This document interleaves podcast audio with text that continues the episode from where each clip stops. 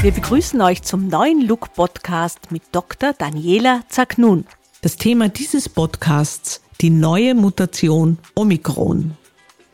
Weit hinten im griechischen Alphabet. Eine Mutante aus Südafrika.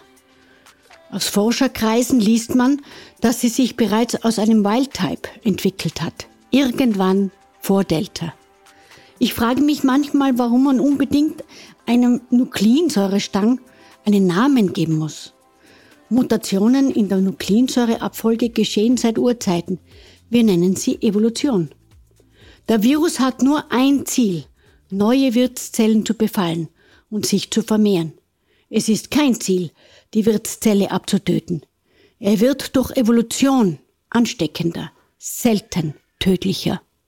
Das meldet auch Tony Fauci, Direktor des amerikanischen National Institute of Health und oberster Medizinberater des amerikanischen Präsidenten über das CDC oder CDC Atlanta. Er spricht von einem Übertragungsvorteil der neuen Variante. Es treffe mehr junge Leute, schwere Verläufe seien selten. Für mich war es nur eine Frage der Zeit, dass in Gegenden mit hoher Inzidenz an HIV-Infektionen auch neue Corona-Mutationen entstehen. Professor Drosten spricht von Fluchtmutanten. Nein, der Virus flieht nicht nach Europa. Ich versuche es hier zu erklären.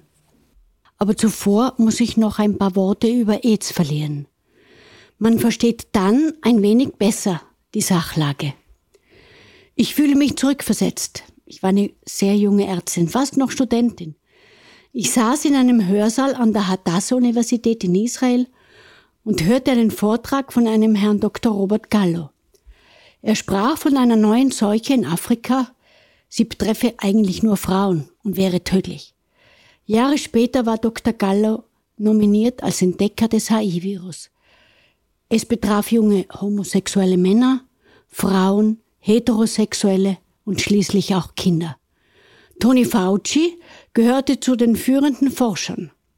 Kinder zu behandeln habe ich in USA gelernt, in Boston Children's Hospital, Harvard. Wir hatten damals die erste Pandemie seit der spanischen Grippe 1918-19. Der Unterschied zu heute? Die Stimmung war unaufgeregt. Die Entwicklung von Medikamenten, die Ursachenforschung, die Erkrankung verblieb prioritär in den Händen kundiger Forscher und Mediziner. Es regierte weder die Angst noch die Politik. Es gab keine Spaltung. Wissenschaftler hatten nur ein Ziel. Wir mussten den Virus besiegen, um die Menschen gesund zu machen. Und das taten wir. Kurz gesagt, es gab keine sozialen Medien. Aber zurück zu HIV. Das HIV-Virus greift bekanntlich direkt unser Immunsystem an, indem es im Gegensatz zu Corona Immunzellen angreift, diese abtötet und sich anschließend in anderen Immunzellen versteckt, so dass es nicht leicht von menschlichen Killerzellen wiederum andere Immunzellen abgetötet werden kann. Die Forscher in der AIDS-Pandemie haben sich daher darauf konzentriert, Medikamente zu entwickeln, die die Ausbreitung und Vermehrung der AIDS-Viren hemmen. Die Erkrankung entwickelt sich langsamer als Corona, so dass man die bei Corona so gefürchtete Immunüberreaktion der Lunge nicht fürchten muss.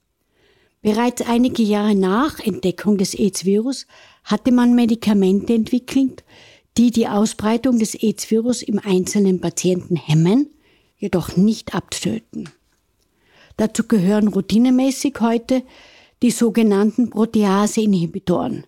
Das sind Hämmer eines Enzyms, das der AIDS-Virus selbst zu seiner Vermehrung benötigt. Aber ich habe gesagt hemmen, nicht komplettes Abtöten. So müssen AIDS-Patienten ihre Medikamente sehr lange, in manchen Fällen sogar lebenslang einnehmen. Brechen sie ihre Therapie zu früh ab, aus welchen Gründen auch immer, kommt es zu einem sehr geschwächten Immunsystem dieser Menschen. Sie sind immer noch AIDS-krank. HIV-krank. Was passiert dann, wenn ein anderes Virus den betreffenden Patienten infiziert? Kann dieser mit seinen geschwächten Killerzellen nicht schnell genug die anderen Viren abtöten. Innerhalb dieses Patienten kommt es nun zu einer Nukleinsäureänderung des neuen Virus, in diesem Fall des Coronavirus. Man spricht von Fluchtmutanten. Das Virus entflieht den Killerzellen des immungeschwächten Patienten und kann sich mutieren. Das sind Fluchtmutanten. Solange diese in einem Patienten bleiben, ist das kein medizinisches Problem. Corona ist jedoch airborne, wird beim Husten, Niesen und so weiter an andere übertragen und das ist ein Problem. So wird die neue Mutante übertragen. Aber halt, was meint Tony Fauci? Omikron hat einen Übertragungsvorteil, ist infektiöser, führt aber nicht zu schweren Verläufen. Omikron trifft junge Leute, weil SARS-CoV-2 eher immungeschwächte Menschen trifft. In Patienten, die schon an einer AIDS-Erkrankung litten, konnte durch das Fehlen spezifischer Killerzellen im Wirt das Coronavirus bis zu 30 Mal mutieren. Man spricht von einer Fluchtmutante. Die Corona-Vakzine wird auch bei der neuen Mutante schwere Verläufe verhindern. Und das ist doch das Wichtigste. Haben wir Vertrauen und hören wir endlich auf, alle zu kritisieren.